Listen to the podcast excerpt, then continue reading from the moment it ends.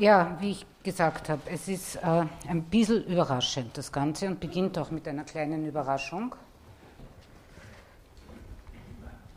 Bitte zu lesen.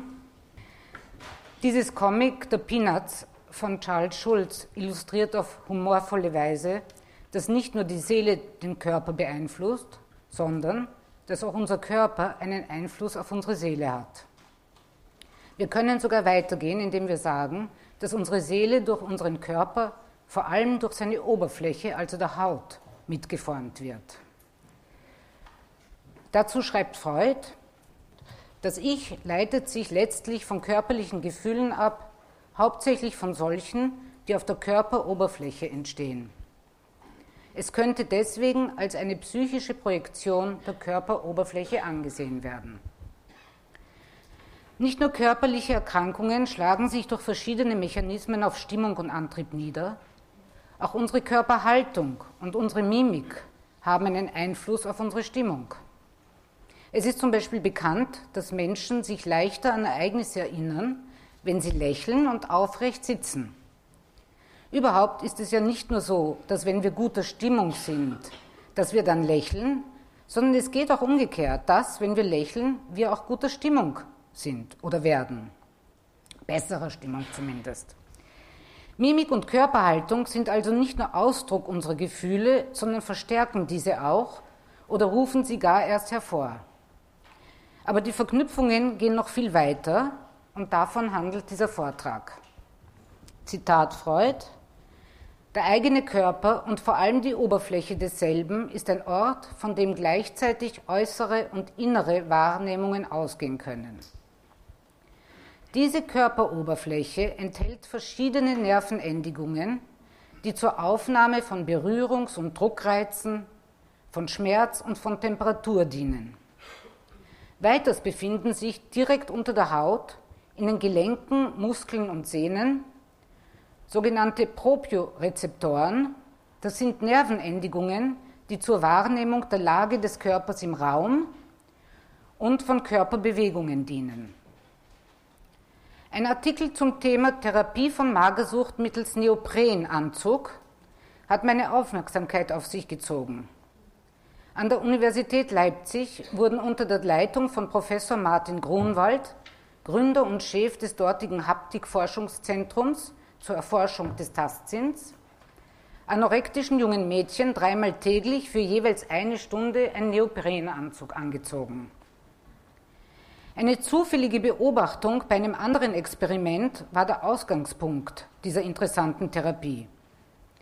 Im Rahmen einer EEG-Studie zur Untersuchung von hirnelektrischen Aktivitätsänderungen bei verschiedenen haptischen Wahrnehmungen beobachtete Professor Grunwald, dass eine Probandin bei diesen Aufgaben besonders schlecht abschnitt. Es war ihr kaum möglich, die zu ertastenden Figuren blind zu erkennen noch konnte sie diese dann im Anschluss daran zeichnerisch wiedergeben. Auch war sie nicht imstande, mit verbundenen Augen zwei Stäbe parallel im Raum anzuordnen. Es war ihr also nicht möglich, das, was die Finger erfüllt hatten, mit ihrem Gehirn zu einem sinnvollen Bild zusammenzubringen. Das Auffällige an dieser Versuchsperson war, dass sie magersüchtig war. Hier sieht man das noch genauer auch, also wie jeweils mit verbundenen Augen eben die Versuchspersonen das, das, das andere so anordnen mussten, dass sie im selben Winkel, die eine Seite im selben Winkel ist wie die andere, beziehungsweise es ging auch manchmal darum, genau das Gegenteil davon zu machen. Ähm, Grunwald vermutete einen möglichen Zusammenhang zwischen dieser Behinderung und den bekannten Körperschemastörungen bei Anorexien, bei denen eine gestörte Körperwahrnehmung dazu führt, dass der eigene Körper bzw. Teile davon wie Bauch und Oberschenkel trotz objektiver Magerkeit als zu dick wahrgenommen werden. Aber Anorexie-Patientinnen nehmen sich nicht nur als zu fett wahr, sie bewegen sich auch entsprechend. In einer Studie konnte gezeigt werden, dass anorektische Probandinnen sich so durch eine schmale Tür bewegten, als ob sie um einiges dicker wären. Diese Studie zeigt, dass nicht nur die Eigenwahrnehmung gestört ist, sondern auch die Art und Weise, wie der Körper sich im Raum bewegt. Es handelt sich also sowohl um eine Störung des Körperbildes, das von der Art abhängt, wie wir uns wahrnehmen und wie wir über uns denken und fühlen, das heißt, was wir zum Beispiel glauben, wie groß wir sind, wie auch um eine Störung des Körperschemas, die mit der Art und Weise zusammenhängt, wie unser Körper im Raum durch die sensorische Information repräsentiert wird und bestimmt damit, wie wir uns bewegen, das heißt, ob wir uns zum Beispiel ducken, wenn wir durch eine niedere Tür gehen. Er untersuchte, ob es sich um einen Zufallsbefund handelte und kam zu der Erkenntnis, dass sich die mittels EEG gemessenen Hirnströme bei Tastversuchen bei Magersüchtigen von gesunden Probandinnen unterschied. Das EEG zeigte, dass genau dort, wo die Tastreize verarbeitet werden, nämlich im rechten Parietallappen, bei kranken Teilnehmerinnen eine deutlich geringere Aktivität anzutreffen war als bei gesunden Probandinnen. Dieser rechte Scheitellappen ist auch jener Bereich des Gehirns, wo Tastreize verarbeitet werden und der für unsere Eigenwahrnehmung, also den Sinn für uns selbst, für unser Körperschema eben zuständig ist. Obwohl Magersüchtige ein normales Sehvermögen haben, sehen sie sich dennoch als zu dick und unförmig und zeigen Defizite in der Introzeption und der haptischen Wahrnehmung. Es wird vermutet, dass dies durch eine verminderte Integration im Bereich der visuellen und der propriozeptiven Wahrnehmung von Reizen induziert wird. Das könnte dann auch das erstaunliche Phänomen erklären, dass das Erblicken des eigenen Spiegelbildes keine Korrektur des Körperbildes nach sich zieht. Grunwald kam nun auf die Idee, die Körperwahrnehmung dieser Patientinnen zu verbessern, indem er ihnen das Tragen eines eng anliegenden Neoprenanzugs verordnete, der die somatosensorische Wahrnehmung verbessern und bewirken sollte, dass die Körpergrenzen dauernd und intensiv gespürt werden konnten. Es ist wie eine stetige Umarmung und bei jeder Bewegung bekommt das Gehirn klare Signale, wo die eigenen Körpergrenzen verlaufen. Möglicherweise werden auf diese Art jene Areale des Gehirns stimuliert, die schon im Mutterleib ab der achten Schwangerschaftswoche aktiviert werden und die nach der Geburt durch das physische und emotionale Halten und Tragen und das mentale Containen des Babys aktiviert werden. Es ist mittlerweile bekannt, dass Reifungsprozesse des Gehirns nur dann erfolgen können, wenn der Körper eine ausreichend taktile und sozial vermittelte Stimulation erfährt. Fehlt dieser Stimulus oder ist er nicht adäquat, erfolgt eine fehlerhafte Hirnreifung mit pathologischen sozio-, psycho- und somatischen Störungen. Und Störungen und auch noch Störungen der höheren kognitiven Prozesse. Grunwald vermutet, dass bei Anorexie-Patientinnen diese Körperlichkeit zu wenig für deren Bedarf stimuliert worden ist und es so zu einem Defizit in der Entwicklung des propiosensorischen Systems kommen konnte. Wie kann diese These psychoanalytisch verstanden werden? Esther Big meinte, nach Aufzeichnungen von Jean Magagna, dass das Baby wie ein Astronaut sei, der ohne Weltraumanzug mit nichts, das ihn zusammenhalten könnte, in den Weltraum katapultiert würde. Die Neoprenanzüge, die dreimal am Tag für je eine Stunde getragen werden, könnten als nachträgliche Weltraumanzüge verstanden werden, die dem Gehirn helfen sollen, realistische Körpergrenzen zu erkennen, wo diese nicht erkennbar sind, weil die Haut nicht weiß, wo das Ich aufhört und das andere, das Nicht-Ich, beginnt. Tatsächlich ergaben EEG-Kontrollen eine deutlich verstärkte Hirnaktivität im Bereich dieses parietalen Bereichs während der Zeit, wo die Therapie stattfand.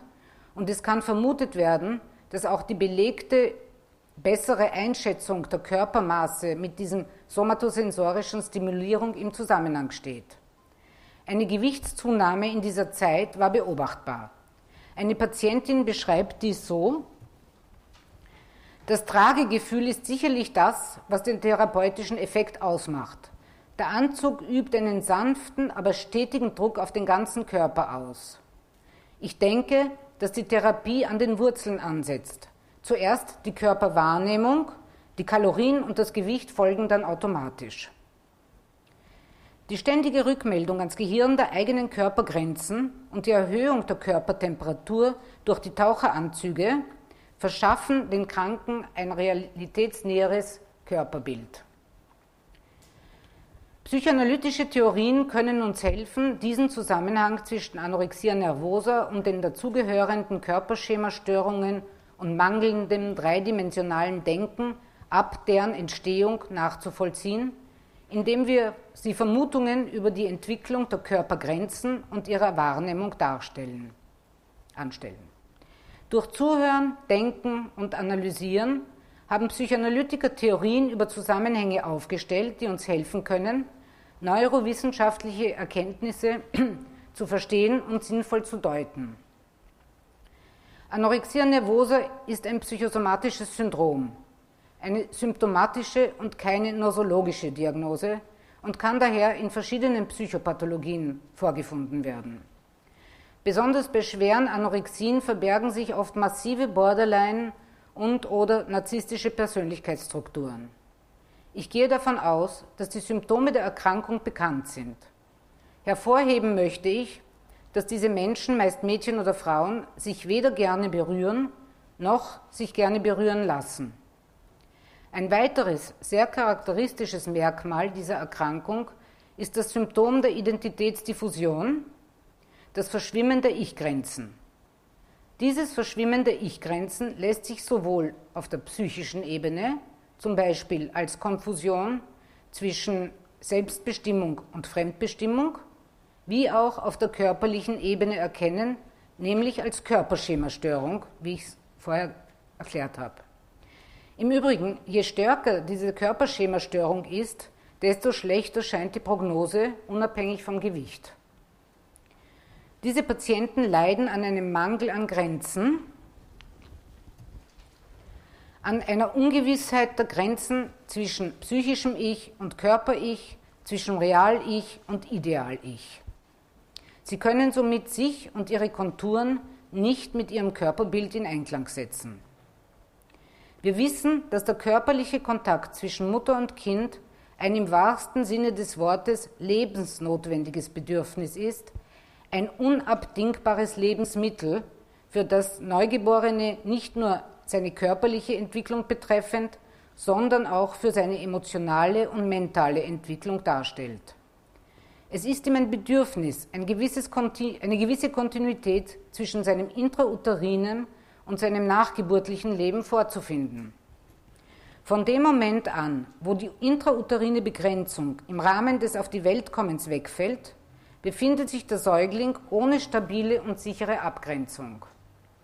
Dieses Ohne-Sein ist laut Gardini ein starker Reiz zur mentalen Entwicklung, die sich aber nur dann normal entfalten kann, wenn ein sinnlicher Hautbehälter, ein äußeres Begrenztwerden durch das mütterliche Halten, Tragen, Wiegen und Stillen zur Verfügung gestellt wird. Durch Introjektion dieses Hautbehälters wird eine Art körperlich-mentaler Membran entwickelt, die als Grenze des Selbst und als Abgrenzung zum Objekt erfühlbar wird. Das Haut-Ich, ein körperliches Ich, es schreibt Anzieux, als erstes hat die Haut die Funktion einer Tasche, welche in ihrem Inneren das Gute und die Fülle, dem Stillen, der Pflege und den begleitenden Worten entspringend enthält und festhält. Die zweite Funktion der Haut ist die der Grenzfläche, Sie bildet die Grenze zur Außenwelt und sorgt dafür, dass diese draußen bleibt. Und in ihrer dritten Funktion schließlich ist die Haut nicht weniger als der Mund Ort und primäres Werkzeug der Kommunikation mit dem Objekt und der Entstehung bedeutungsvoller Beziehungen. Und auf Französisch klingt das sehr schön. Le, le massage devient un message. Die Haut dient einerseits der Abgrenzung nach außen und andererseits dem Erspüren, Erfassen und Organisieren des eigenen inneren Raumes durch die Internalisierung der Grenzfläche. Winnicott schreibt dazu, das Ich basiert auf einen Körper-Ich, auf ein Körper-Ich. Aber nur wenn alles gut gehen, nur wenn alles gut geht, kann die Person Baby verknüpft werden mit seinem Körper und seinen Körperfunktionen mit der Haut als begrenzende Membran. Wenn das Baby sich seiner eigenen Grenzen sicher ist, kann es einen spontanen Prozess der psychischen Integration seines psychosomatischen Selbst beginnen, nämlich durch das Integrieren des sensorischen, also gespürten äußeren Inputs und der Wahrnehmung der Triebe aus dem Körperinneren. Und je besser das gelingt, desto besser kann die Bezugsperson als eigenes Individuum angesehen werden das einen begreifenden, denkenden und erinnernden Container darstellt und umso besser wird das Baby emotionale Spitzen aushalten, die durch das wiederkehrende Verlassenwerden durch, durch die Bezugsperson ausgelöst werden. Wenn es jedoch nicht gelingt, die Wünsche und Bedürfnisse des Säuglings adäquat zu befriedigen, wird es ihm nur sehr mangelhaft möglich sein, einen Sinn für Getrenntheit zu entwickeln er wird daher nur sehr diffuse Ich-Grenzen errichten können und sich hilflos fühlen, wenn äußere und oder innere Kräfte auf ihn einwirken. Längere physische oder emotionale Abwesenheit der Bezugsperson kann dann zur Verleugnung und Spaltung führen, mit daraus resultierenden Distorsion des Körper-Ichs und der Ich-Entwicklung. In ihrer Arbeit The Experience of the Skin in Early Object, Early Object Relations von 1968 geht Esther Big davon aus, dass das Neugeborene anfänglich die verschiedenen Teile seiner Persönlichkeit, die zunächst als Teile seines Körpers erlebt werden, als nicht miteinander in Verbindung stehend erlebt und dass diese verschiedenen Teile deshalb passiv durch die Haut sowohl körperlich wie aber eben auch psychisch als zusammengehalten erlebt werden müssen. Das kann allerdings nur gelingen, wenn ein äußeres Objekt, das fähig ist, diese Aufgabe zu erfüllen, introjiziert werden kann. Dieses äußere Objekt ist laut Mitrani zusammengestellt aus Erfahrungen einer kontinuierlichen Interaktion zwischen einer körperlich und emotional haltenden und mental containenden Mutter und der Oberfläche des kindlichen Körpers als sensorischem Organ. Identifizierung des Kindes mit der Funktion des äußeren Containers erlaubt eine graduelle Entwicklung einer psychischen Grenze und folglich auch eine Ausbildung eines Raumes zum Denken. Ohne Introjektion dieser Behälterfunktion der Haut kann das Konzept von inneren Räumen nicht auftauchen, projektive Identifizierung dominiert und die Fähigkeit des Kindes zwischen dem Selbst und dem anderen zu unterscheiden, wird nur mangelhaft ausgebildet. Das containende Objekt wird laut Bick ganz konkret als Haut erlebt. Bion hat auf die Notwendigkeit eines äußeren Containers hingewiesen, der mittels seiner Alpha-Funktion unerträgliche Gefühle entgiften und nicht metabolisierte Erfahrungen erträglicher machen kann. Wir haben gestern von der Monika Huber darüber gehört. Eine falsche Entwicklung dieser ursprünglichen Hautfunktion kann entweder durch einen Mangel an Containment durch das Objekt oder durch darauf gerichtete fantasierte Attacken und giftige Projektionen, die die Introjektion beeinträchtigen, herrühren. Diese Störung der primären Hautfunktion führt laut Bick dazu, dass der Säugling katastrophischen Todesängsten ausgeliefert ist. Um sich gegen diese schrecklichen Gefühle zu wappnen, kommt es zur Entwicklung einer zweiten Haut, einer Second Skin. Wie Big schreibt, entweder mittels aktiver motorischer Entladungen oder durch muskuläre Anspannung, die zu einer Art muskulären sich selber Haltens, des sich selber Zusammenhaltens führt. Auf diese Art wird die Abhängigkeit vom Objekt durch eine Pseudo-Unabhängigkeit ersetzt. Das Second Skin Phänomen manifestiert sich durch eine teilweise oder totale muskuläre Panzerung, wie wir sie bei magersüchtigen Patientinnen sehen können, die in einem extremen Ausmaß sportlich aktiv sind, oder auch bei Männern, die exzessives Bodybuilding betreiben, das männliche Gegenstück zur weiblichen Magersucht. Kein Gramm Fett darf den Körper verunstalten bzw. weich machen. Diese Pseudo-Unabhängigkeit kann sich aber auch durch eine missbräuchliche Verwendung bestimmter mentaler Funktionen oder angeborener Talente äußern oder als eine verbale Muskelkraft, das heißt in Form von ununterbrochenem, schnellem Reden, das jegliches Denken verhindert. Eine weitere Ausdrucksmöglichkeit der Second Skin Formation als Abwehr gegen unerträgliche Ängste ist die adhäsive Identifizierung, eine zweidimensionale Form der Beziehung, von Bick und Melzer ausgearbeitet, die durch die verzweifelte Suche nach einem Objekt entsteht. Sie beschreibt einen Prozess, wo das Subjekt sich an die Oberfläche von Objekten anhaftet, um eine rudimentäre Form von Sicherheit gegenüber schweren Ängsten zu entlangen, die durch die Nichtintegration eben entstanden sind. Das Baby richtet seine gesamte Aufmerksamkeit auf eine Licht- oder Geräuschquelle, einen bestimmten Geruch um sich, um auf diese Weise selbst, sich selbst eine Form zu geben, um, zumindest kurzfristig, die einzelnen Teile der Persönlichkeit zusammenzuhalten. Dies stellt eine Form von Pseudo-Abhängigkeit vom Objekt dar. Statt Lernen aus Erfahrung wird ein oberflächliches Imitieren von äußeren Eigenschaften. Bei Erwachsenen kann sich diese Klebrigkeit, abgesehen von dem bereits erwähnten pausenlosen Reden, in nervösem Zucken mit dem Fuß, exzessivem Fernsehen oder Musik hören, insbesondere mit Kopfhörern, oder zwanghaftem Lesen äußern. Oft zeigt sich bei diesen Menschen eine Rigidität des Denkens und ein unverrückbares adhäsives Festhalten an bestimmten Ritualen, um sich auf diese Art selbst zu containen. Wie Magania schreibt, ist das Baby so sehr damit beschäftigt, die Katastrophe zu verhindern, indem es verzweifelt versucht, sich zusammenzuhalten, dass kein Raum für Veränderung und für Wachstum bleibt. Essgestörte Patientinnen können häufig an nichts anderes als ans Essen denken die Gedanken an Essen füllen ihren ganzen inneren Raum. Tatsächlich weisen Anorexie-Patientinnen eine deutliche Einschränkung in ihrer kognitiven Flexibilität auf, was mit zur Aufrechterhaltung der Symptome und zum Widerstand gegen jede Behandlung führt.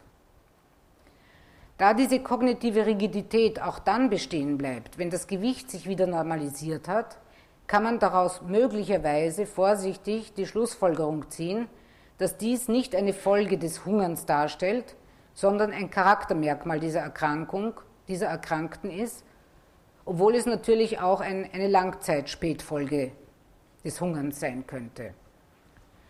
Auch der oft aufgezeigte Drang zur Perfektion, den Anorektikerinnen an den Tag legen, scheint auf diese kognitive Rigidität zurückzuführen zu sein und durch eine Gewichtszunahme nicht beeinflussbar. Zum Abschluss erscheint es nunmehr nicht mehr so merkwürdig, dass ein eng sitzender, form- und haltgebender Taucheranzug, der wie eine zweite Haut getragen wird, als integrierendes und zusammenhaltendes Haut-Ich erlebt werden kann und entsprechende Veränderungen im anorektischen Verhalten und im Kortex verursachen kann. Danke.